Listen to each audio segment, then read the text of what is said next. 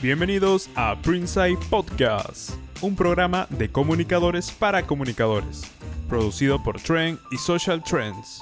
Todas las semanas, Augusto Ayesta y Maggie Galarreta tendrán una singular charla con un invitado especial, que te dejará un nuevo aprendizaje del mundo de la comunicación.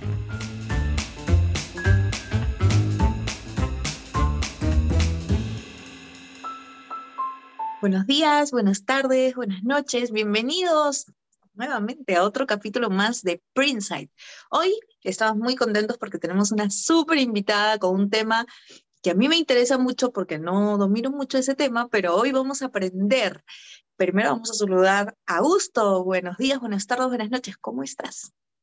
Hola, Maye. Muy bien, muy bien. Muy contento porque hoy día vamos a, tocar un tema eh, muy bonito, muy interesante, algo creo que, nos compete a todos, especialmente a quienes nos escuchan desde el Perú y desde, desde Latinoamérica, porque tenemos a una invitada eh, muy especial que es periodista, ¿no? Y que además conduce un programa, concurso en quechua, esta hermosa lengua originaria del Perú y que pues llega a muchos eh, lugares de Latinoamérica. Estamos con Iris Cárdenas. Iris Cárdenas, seguro ustedes han visto este programa Cuyas Payachay, que se transmite por TV Perú, por Canal 7, y que eh, es súper entretenido. Yo recuerdo que siempre, yo lo conocí por mi mamá, porque me decía, me decía, oye hijo, hay un programa que súper entretenido y dicen unas palabras lindas. Hoy vamos a, a aprender más sobre esta hermosa eh, lengua con Iris, que es periodista, como ya les dije, es conductora de este programa que lleva por su tercera temporada.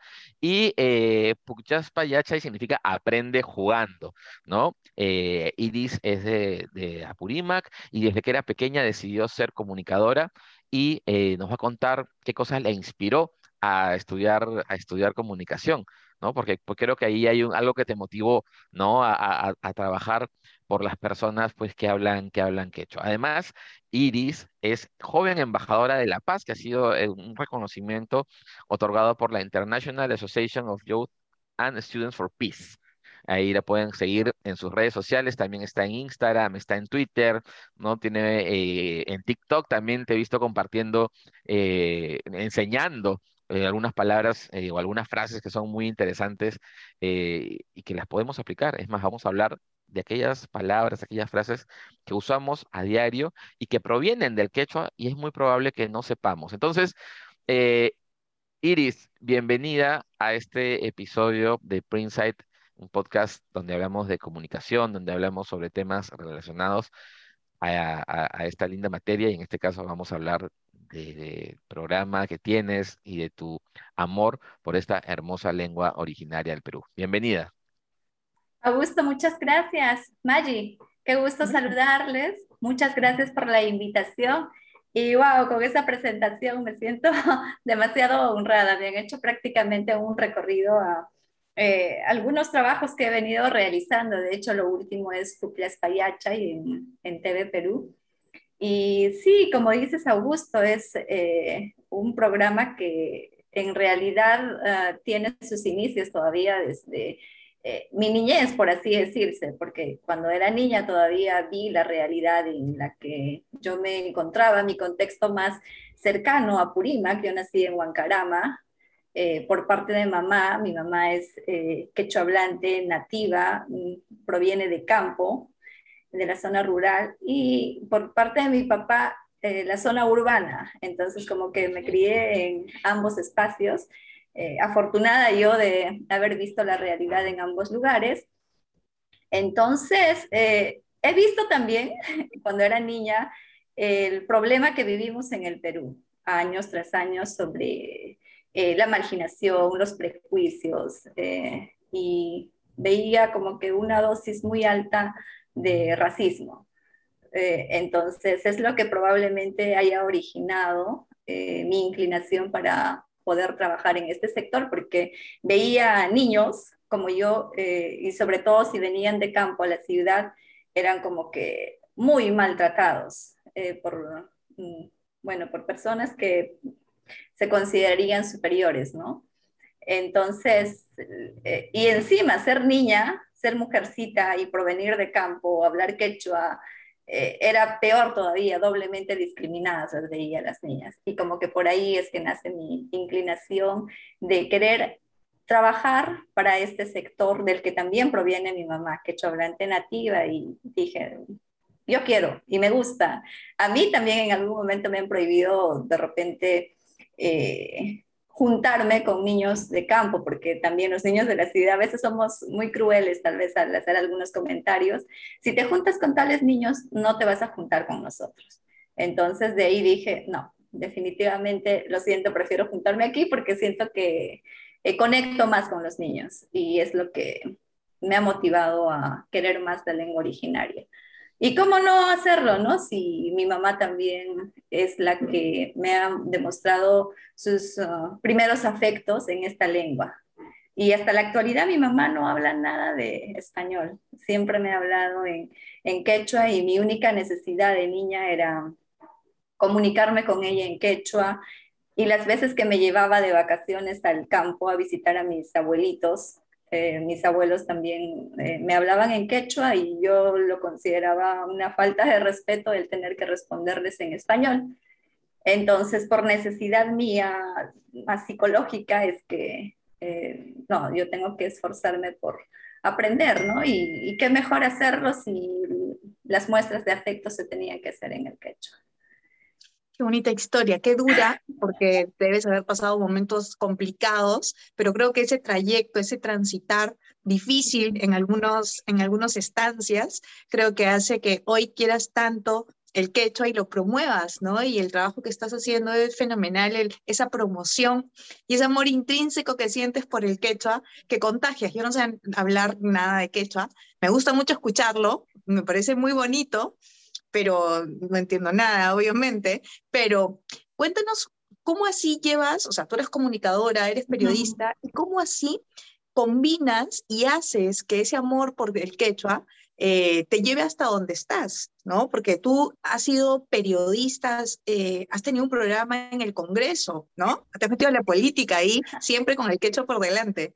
Eh, la verdad es que como comunicadora social yo había empezado mis labores eh, haciendo asesorías de prensa, imagen institucional, eh, todo en español. No, no había pensado en trabajar el tema de las lenguas originarias hasta que llegué al Congreso, también como asesora de prensa, pero el ver a tantas personas originarias de, de varios lugares del Perú y llegaban al Congreso, hablando su propia lengua, vestidos con sus trajes típicos y, de repente no entendidos porque ellos necesitaban entenderse con los legisladores para hacer algunas gestiones.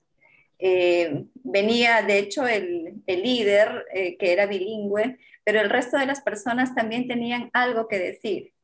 Entonces yo solía a veces de repente hacerles algunas entrevistas y me quedaba con ese vacío de solamente está hablando del líder, pero también necesitan eh, las demás personas que le acompañan comunicar sus necesidades, sus sentimientos, sus emociones. Y es cuando dije, bueno, pasaron los años, en mi caso, pasaron los años y ya era que no tenía tanta necesidad de hablar el quechua porque mis abuelitos también ya habían fallecido. Entonces dije, ahora que han venido los señores y yo me comunico con ellos en quechua, siento que no me he olvidado, sigo hablándolo. Entonces voy a esforzarme porque yo soy muy tímida, siempre he sido muy tímida para las pantallas y dije, bueno, voy a esforzarme un poquito para eh, de repente ser como un puente de traducción para con las personas influyentes que necesitan eh, también escucharlos, ¿no? Porque cómo tomamos una decisión para ayudar en el desarrollo de algunos pueblos si no están teniendo la comunicación directa, no están entendiendo la necesidad directa de los hablantes. Entonces ahí es donde nace otra vez esta inclinación de eh, entrar de lleno al quechua. Y sí, en el Congreso empezamos con Causa Chun Congreso, eh, un proyecto que ya lo tenían en mente también. Y, e iba bien, sin embargo, sin embargo, eh, solamente se transmitía por cable. Entonces, habían personas que decían, yo quiero que también se transmita en mi región, en mi zona pero era muy difícil que llegue, ¿no? Porque todavía eh, la realidad rural es, es, muy cruel a lo que vivimos aquí en, en Lima respecto a, a tener acceso a, a, la información. Solamente hay señal, canales de señal abierta. Y justamente en ese entonces pensaba, si tenemos tanto problema de, de discriminación, es porque no conocen y cómo querer a un sector si no lo conoces, ¿no? Porque tampoco es culpa del que está discriminando, no, tienen mucho conocimiento, a veces discriminamos por falta de, de, conocimiento. Eh, lo que pensé en ese momento es que hay que transmitir lo que las personas hablantes, los andinos, desean eh, hacer conocer pero en una plataforma de señal abierta. Y mientras no tengamos presencia en señal abierta, van a seguir siendo menospreciados, minimizados. Y ahí nace otra vez la necesidad. Me motivé porque ya habíamos terminado el proyecto de Causacho en Congreso. Ella estaba trabajando otra vez en el área de cultura, mm, patrimonio cultural. Eh, entonces, ya no importa, voy a poner un poquito de mí y voy a procurar postular a TV Perú. Y es donde mm, empecé como periodista bilingüe en el programa New eh, transmitido en las, en las madrugadas. Han sido uf, una experiencia donde siento que he aprendido aún más de temas especializados en el quechua, eh, o sea, transmitir información en quechua, porque también había un vacío todavía y de repente hasta la actualidad todavía sigue habiendo un vacío dentro de lo que es el periodismo eh, especializado en lengua originaria. Eh, lo que todavía se viene haciendo es hacer la traducción.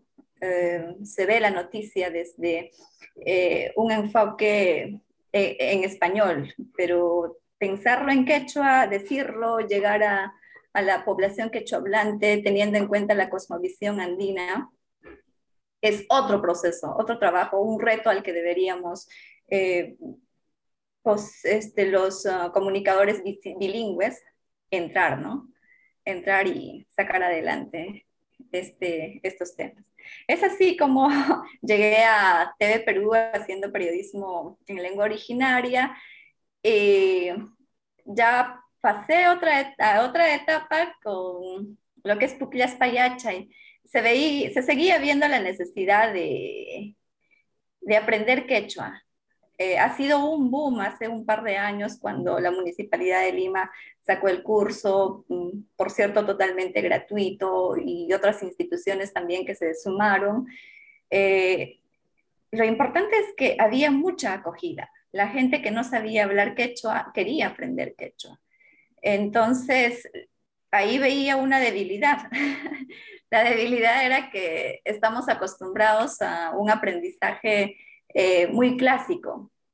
entonces, eh, ya había conocido personas que llevaron dos, tres, cuatro, cinco niveles del quechua, pero todavía eh, no, no, lo sentían tan cercano, mm, no pronunciaban todavía, ah, no estaban cómodos con su aprendizaje. Entonces es donde surge el programa Pupias Payachay va a ser pensado, pero no en el quechua hablante, porque el quechua hablante eh, ya tiene el recurso principal, ya habla, pero el quechua hablante lo que no tiene todavía es una presencia en señal abierta que los dignifique, que de repente les haga subir la autoestima. Eso es lo que les faltaba a los quechua hablantes.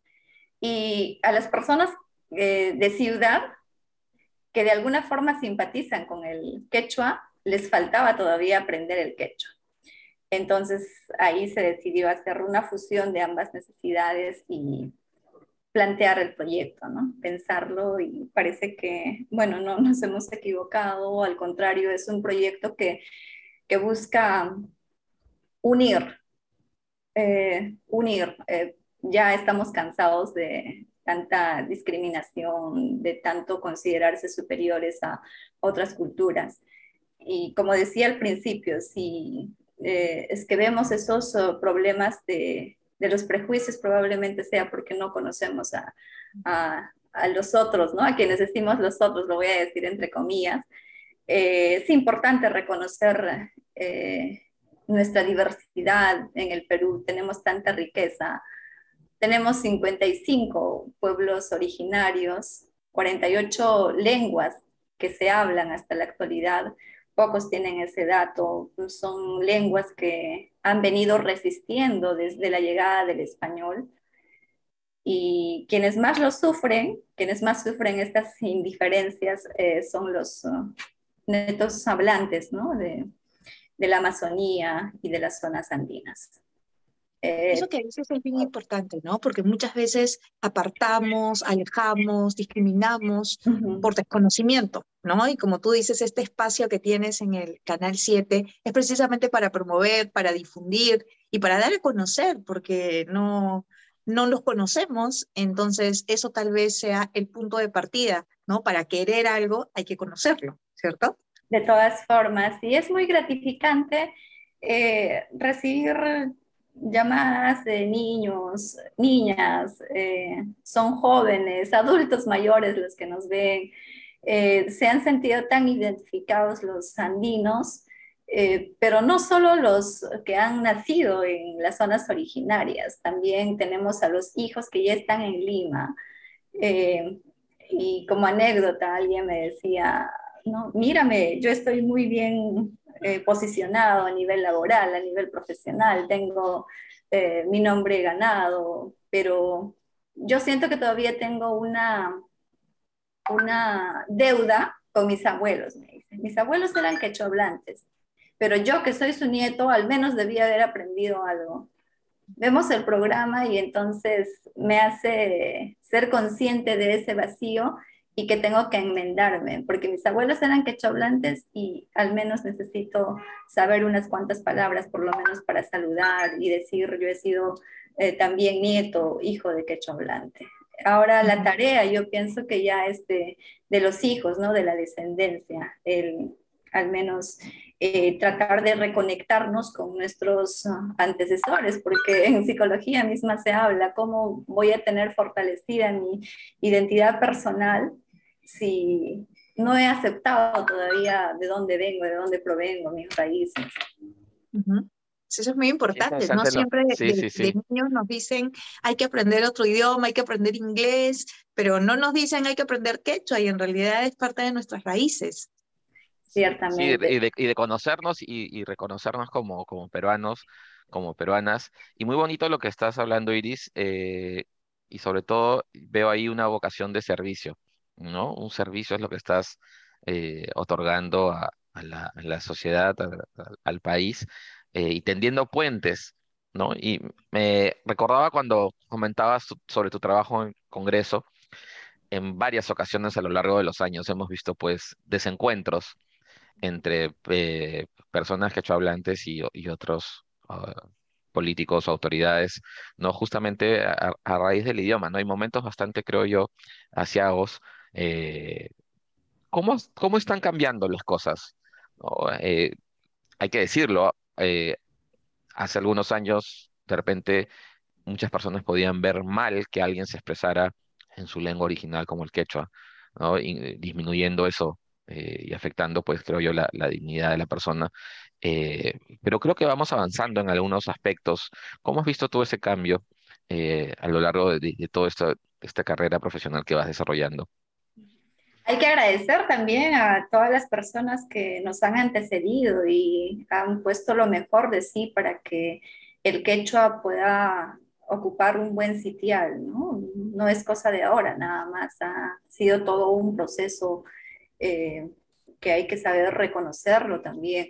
Eh, yo pienso que ahora es más aceptado, pero eh, era necesario que el quechua tenga presencia en espacios oh, políticos, en plataformas de alcance nacional, que personas influyentes puedan promoverlo. Y justamente el proyecto Las Payachay eh, también vio ese vacío, esa necesidad. Y es que eh, justamente en el proyecto se ha pensado en que necesitamos también personas influyentes como actores, eh, artistas que se sumen a, a, promover, a promocionar el quechua. eh, viendo también un tema emocional, ¿no? Ah, es cierto la realidad de que han habido muchos hijos, muchos papás que han sido maltratados por su lengua originaria y que han prohibido a sus hijos el hablarlo. Entonces, para que sus hijos no sean humillados de la misma forma, les dijeron mejor no hables. Y los chicos, de hecho, si se les ha metido eso en el cerebro desde muy pequeños, ellos han crecido avergonzándose, incluso muchos de repente negando sus raíces a su misma familia. Entonces, eso ya es algo muy, muy duro, ¿no? Muy, muy cruel. Entonces, si hay un sector que está negando su propia identidad, sus raíces, entonces hagamos que haya otro sector que pueda amar lo que ellos están negando. Y es lo que, lo que sucedió, ¿no? Eh, lo que estamos haciendo también en la actualidad, hacer que otras personas que sí tienen inclinación real de aceptar el quechua, eh, lo hagan y ellos, como ya son influyentes eh, a nivel opinión, puedan también jalar a ese, a ese sector para que eh, pueda sanar sus heridas, por así decirse, ¿no? Porque ciertamente han sido muy heridos emocionalmente con esto de, de las lenguas originarias. Y eso se viene trabajando desde hace algunos años, ¿no? Yo recuerdo que hace algunos años el jugador de fútbol Claudio Pizarro envió un tweet en quechua y eso fue un boom, explotó la popularidad de él y por supuesto la gente que estaba muy contenta, ¿no? Gianmarco también sacó un álbum, no sé si lo recuerdas, de muchas canciones en quechua y también fue un boom. Entonces eso es, eso te está diciendo algo, ¿no? Eso te está diciendo que la gente, mucha gente, quiere y ama eh, la lengua, el quechua, ¿no? Yo no sé si tú lo compartes, pero siento que estas últimas generaciones, las nuevas generaciones, tienen un interés genuino por aprender la lengua, ¿no? Yo veo cursos, están abarrotados, están, este, ya no hay espacio para, para más cupos, ¿cierto? Totalmente de acuerdo, Maggi, totalmente de acuerdo. Eh, era importante darle al quechua mayor presencia, pero no solo el quechua, tenemos todavía las otras 47 lenguas originarias, pero necesitamos eh, sacarlo a la luz, darlo a conocer. Como decíamos, nadie ama lo que no conoce. Y este boom se ha dado justamente porque han habido tratados incluso internacionales, eh, donde por estos tratados es que el gobierno también se compromete a promocionar las lenguas originarias. Este, en el caso del Perú tenemos también la ley de lenguas, donde eh, señala que se tiene que de todas formas dar a conocer, seguir promocionando y mantener, revalorar la lengua originaria en el Perú. Eh, los ministerios llamados a tener que trabajar este tema de revalorización son el Ministerio de Educación y el Ministerio de Cultura. Entonces, ellos también han tenido que fortalecer su proceso de comunicación en este área para que se pueda dar a conocer, ¿no? Y sí, ha tenido resultados, estamos viendo ahora con las nuevas generaciones que están buscando y tienen, porque no están buscándolo solamente por motivos laborales, lo están buscando porque hay una necesidad de reconexión. Es lo que yo he podido ver en, esta trayectoria. Sí. Eh, y Iris, y justo lo que dices y lo que comentaba Maggie también de las nuevas generaciones, eh, hoy en día existen jóvenes artistas peruanos que tienen al, al, al, quechua, en este caso, como lengua materna, ¿no? Como por ejemplo este, Renata Flores, ¿no? Que canta trap, ¿no? Eh, Liberato Cani, ¿no? Eh, Chinatá también, todos ellos eh, jóvenes eh, peruanos y, peruanas que están pues eh, brillando, ¿no? En, el escenario musical, incluso hay, una peruana que se llama André, que radica en Barcelona, y todos ellos cantan en su lengua, en su lengua materna, que es el, el, quechua, ¿no? Entonces, no, no se trata solamente, pues, de, como estás mencionando, de un tema eh, laboral que debo usarlo, ¿no? Ni, ni moda, sino realmente hay esta, esta necesidad de, de, reconectarse con lo, con lo nuestro. Está bien lo que dices, es cierto, porque te cuento que, mira, no solamente en el tema artístico, no solo estamos viendo cantantes, ahora el quechua tiene presencia en, en el cine este, y en cine internacional, incluso en plataformas como Netflix ya podemos verlo. Eh, está este, en el traductor del Google también, en el Google Translate. Eh, cierto, ha considerado las otras variedades del, del, quechua, ¿no? Porque tenemos tantas variedades. Es importante conocer la importancia de esta lengua originaria para no dar comentarios infelices como lo que a veces eh, solemos escuchar incluso de catedráticos, ¿no? de personas influyentes que minimizan todavía la, la lengua. Este, el quechua está teniendo mucha, mucha importancia y relevancia a nivel internacional, incluso en América Latina. ¿Cuál es nuestra situación? Nuestra situación es que es la lengua originaria más hablada después del español. Entonces sí tiene mucha presencia. Y tenemos un arduo trabajo para revalorizar, ¿no? Ese es, ese es el trabajo, ese es el punto de partida. No hay que politizar nada, hay que revalorizar eh, en, entre nosotros en la sociedad hay que promoverlo, ¿no? Y de hecho nosotros convivimos hoy en día, decimos que no conocemos, ¿no? Yo empecé diciendo, yo no conozco mucho este tema, decimos que no conocemos, pero yo quiero que tú nos enseñes eh, qué palabras usamos en nuestra vida cotidiana que son provenientes del quechua, ¿no? Y son palabras que, que las usamos acá y en otros países y no sabemos. A ver, por ejemplo, ¿cuáles?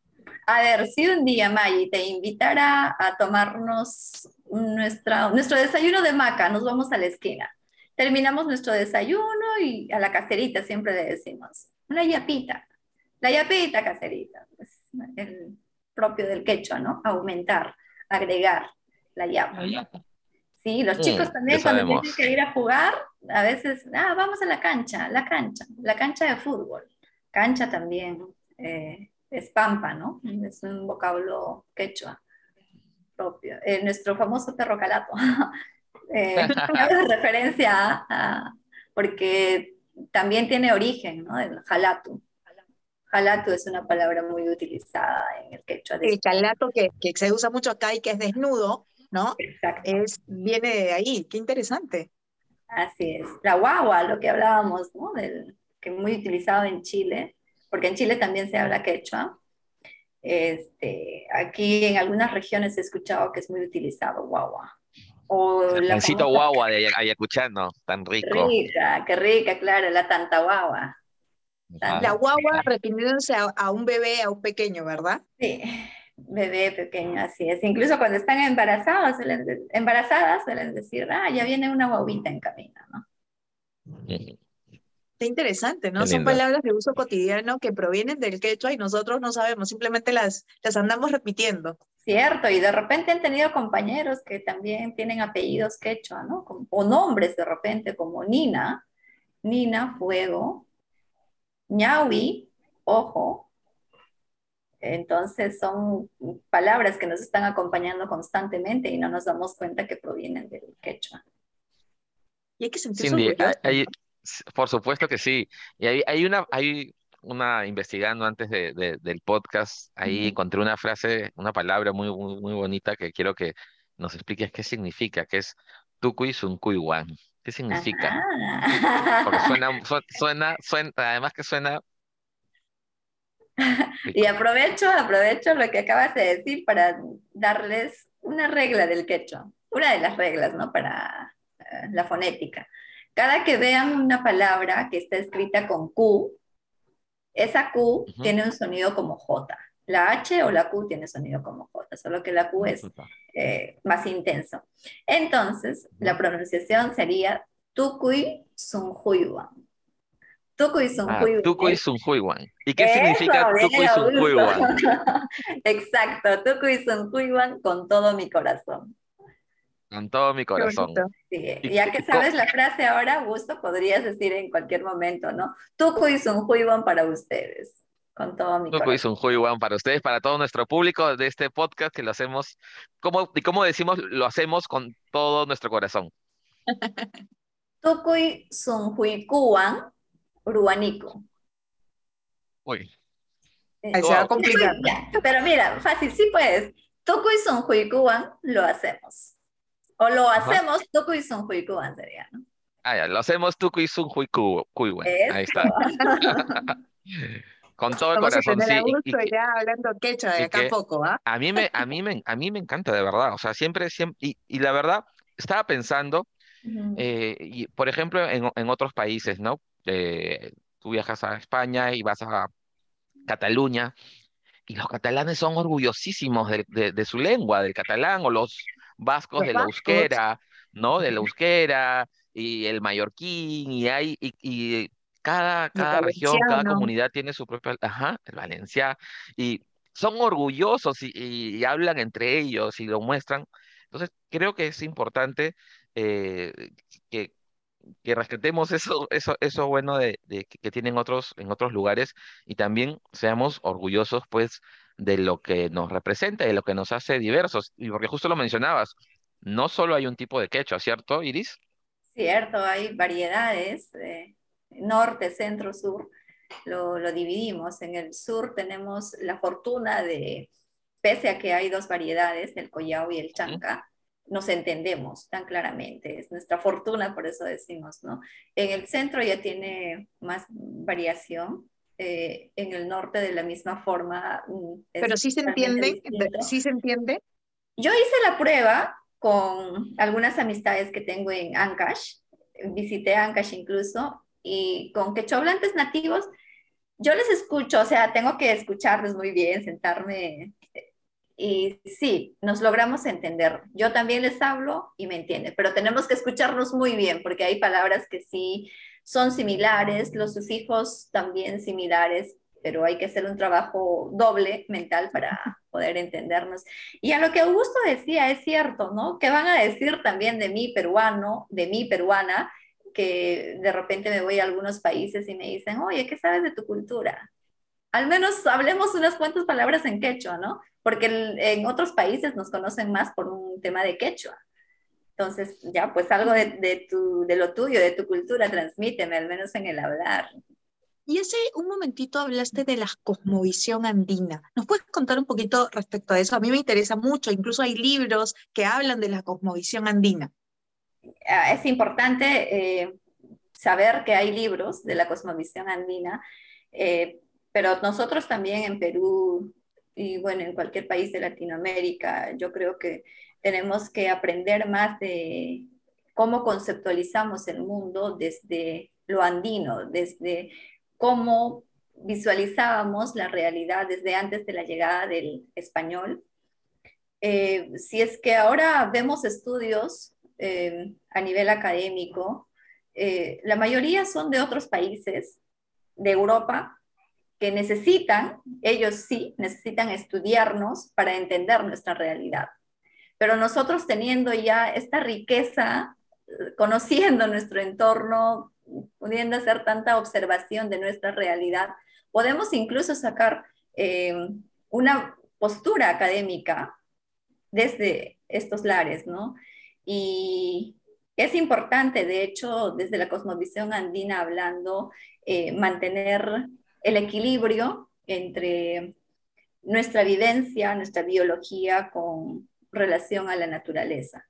Y es que la naturaleza siempre va a estar presente en la vida del ser humano, eh, con mucho respeto. Y yo veo a los agricultores que ellos uh, le tienen demasiado respeto a la naturaleza, a la madre tierra, Pachamama le dicen, incluso para hacer los sembríos, necesitan pedir permiso a, a la tierra, hacen sus, rituales, eh, hay espacios donde solamente las mujeres, porque la mujer es la que da la vida, solamente ella tiene en sus manos la posibilidad de echar las semillas en, en, los surcos, que ya lo abren los varones, ¿no? Entonces manejan todo, todo un ritual para que nosotros, ya los que vivimos en la ciudad, podemos, podamos llevarnos eh, el maíz, la papa a la boca, el alimento nos llega de ellos. ¿sí?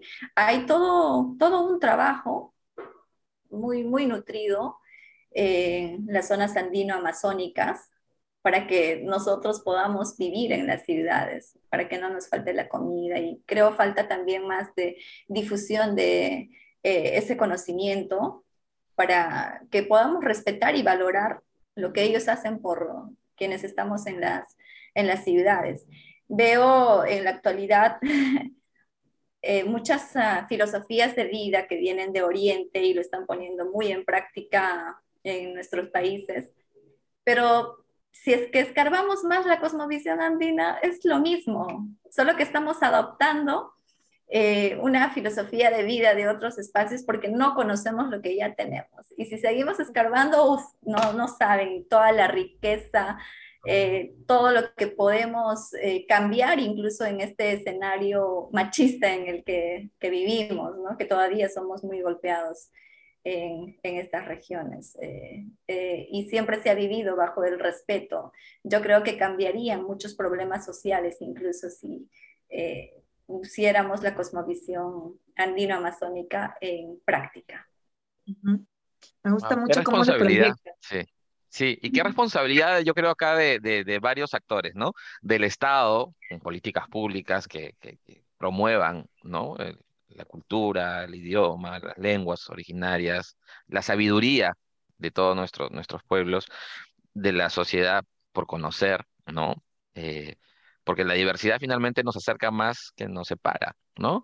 Y también de las empresas, del sector privado, o sea, yo creo que todos tenemos un poquito de responsabilidad en hacer eh, de nuestro país un, mejor lugar, ¿no? Para, para todos y para todas las personas que, que habitamos en, en él. Y se nos pasa el tiempo volando, en realidad es fascinante lo que habla Sidis eh, de, de, las lenguas originarias, del quechua, de, la, de nuestra cosmovisión andina, que sí, efectivamente, pues, de repente nos pegamos mucho a, Oriente y lo que, y lo que dices es cierto, ¿no? Eh, nos falta conocer esto cercano, eh, pero faltan personas también como tú que lo promuevan. que lo compartan no, con esa y que lo compartan, sí, no, no, una iris, estamos 100 iris, ¿no? para que, para que el mensaje llegue más. Y en serio, esta, esta conversación, eh, eh, yo creo que a mí personalmente me deja eh, con más curiosidad, pero también me deja un sentido así como que un poquito de, oye, Augusto, o sea, a, ver, ¿no? Te, tienes que conocer más lo, lo tuyo, lo, lo, ¿no? Porque sí, sí, sí, ahí siento, siento una, un remordimiento y una, y una, y una responsabilidad ahí pendiente. ¿Y cómo, y, y para, para ir cerrando, Iris, ¿Cómo puede hacer alguien, alguien que, que, que, desee conocer más, que desee aprender, ¿no? De, de, estas, no solamente del quechua, ¿no? Sino de cualquier eh, lengua eh, originaria acá de, de, nuestro querido y hermoso país, el Perú, para quienes nos escuchan de fuera también. eh, algo que me ha funcionado a mí aprendiendo idiomas es, y en el quechua sobre todo, es el vocabulario aprenderme lo más que puedo vocabulario, ya con 10 palabras en quechua que me haya aprendido, ya puedo tenerlo como base para conjugarlo. Que no es difícil, saquemos de nuestro chip aquello que nos han dicho que el quechua es un idioma demasiado difícil, que después del alemán el quechua es tan complicado. Y claro, si personas influyentes ya nos han dicho, nos han metido eso en el cerebro, vamos, ah, no, es difícil, ni me atrevo, no quiero. Y el escucharlo, de hecho, algo que escuchas por primera vez te va a parecer difícil. Eh, basta con aprender, como les digo, unas cuantas uh, palabras. Eh, pongámonos como meta de repente 50 palabras en quechua como vocabulario y eso empezamos a conjugarlo como jugando. A mí me parecía cuando, en mi proceso de aprendizaje como un rompecabezas que te entretiene, eh, pero solo es hasta agarrarle el hilo porque una vez que ya lo haces, haces trabajar doble. El cerebro sí, ese es cierto que trabaja hasta dos veces más que aprendiendo otros idiomas de repente, pero es entretenido el aprendizazaje. Y ahorita de repente aprovecho para darles al menos tres palabritas, ¿no? A ver, eh, ¿cuáles tenemos que aprender? Básico, básico en la familia con lo que los más pequeñitos al nacer, lo primero que aprendemos es mamá. En el quechua decimos, cuando ya hay familiaridad, mamá. Solamente agrégale la y al final de mamá y la entonación no lo pongas agudo, ponlo grave, mamá. Con esa palabra ya aprendieron la regla del quechua. La mayoría de las palabras tienen entonación grave, mamá. Y si quieren decir papá, tai tai. Habrán visto incluso en novelas, ¿no? Donde suelen decir tai tai. Tai tai. Mi mamá. Tai tai y mamá. Papá y mamá. Y si quieren, y si tienen pequeños en la casa, para dirigirse a los más pequeños, Warma. Warma es eh, niño, niña, pequeños. Eh, si quieren pluralizarlo, Warmacuna. El cuna, quédenselo ya para siempre, es la S del español, el pluralizador. Ok, Warmacuna. Es más largo en el quechua. mira, qué interesante. Y estamos aprendiendo algo. Warmacuna. Ajá, alguito. Al menos tres palabras vamos a aprender hoy día. Y bueno, ya Iris, queremos agradecerte. Estamos llegando ya al final de esta, de esta eh, eh, edición. Ya saben, acá en postproducción vamos a poner el Twitter, el Instagram, el TikTok y luego en el post también el enlace del programa, ¿no? Eh, para que lo puedan, para que lo puedan ver, porque también está en la, en el sitio web de TV Perú y creo que es responsabilidad de todos, pues, conocer un poquito más de nosotros mismos, ¿no? De, los peruanos. Eso es muy importante. Gracias a Iris por compartir, ese compartir de corazón, muchas gracias.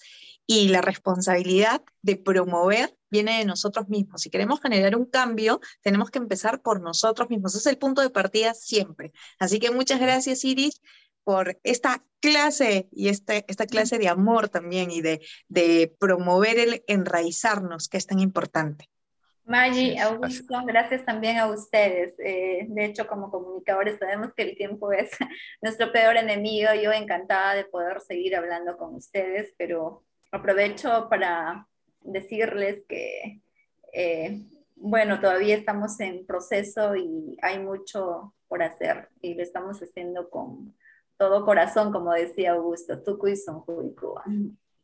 Así es, y este programa ha sido hecho con Tuku y Sunjuiwan que es una frase que ya, ya, me la ¡Eh! quedé, ya, sí, ya me la quedé, me encanta, me encanta.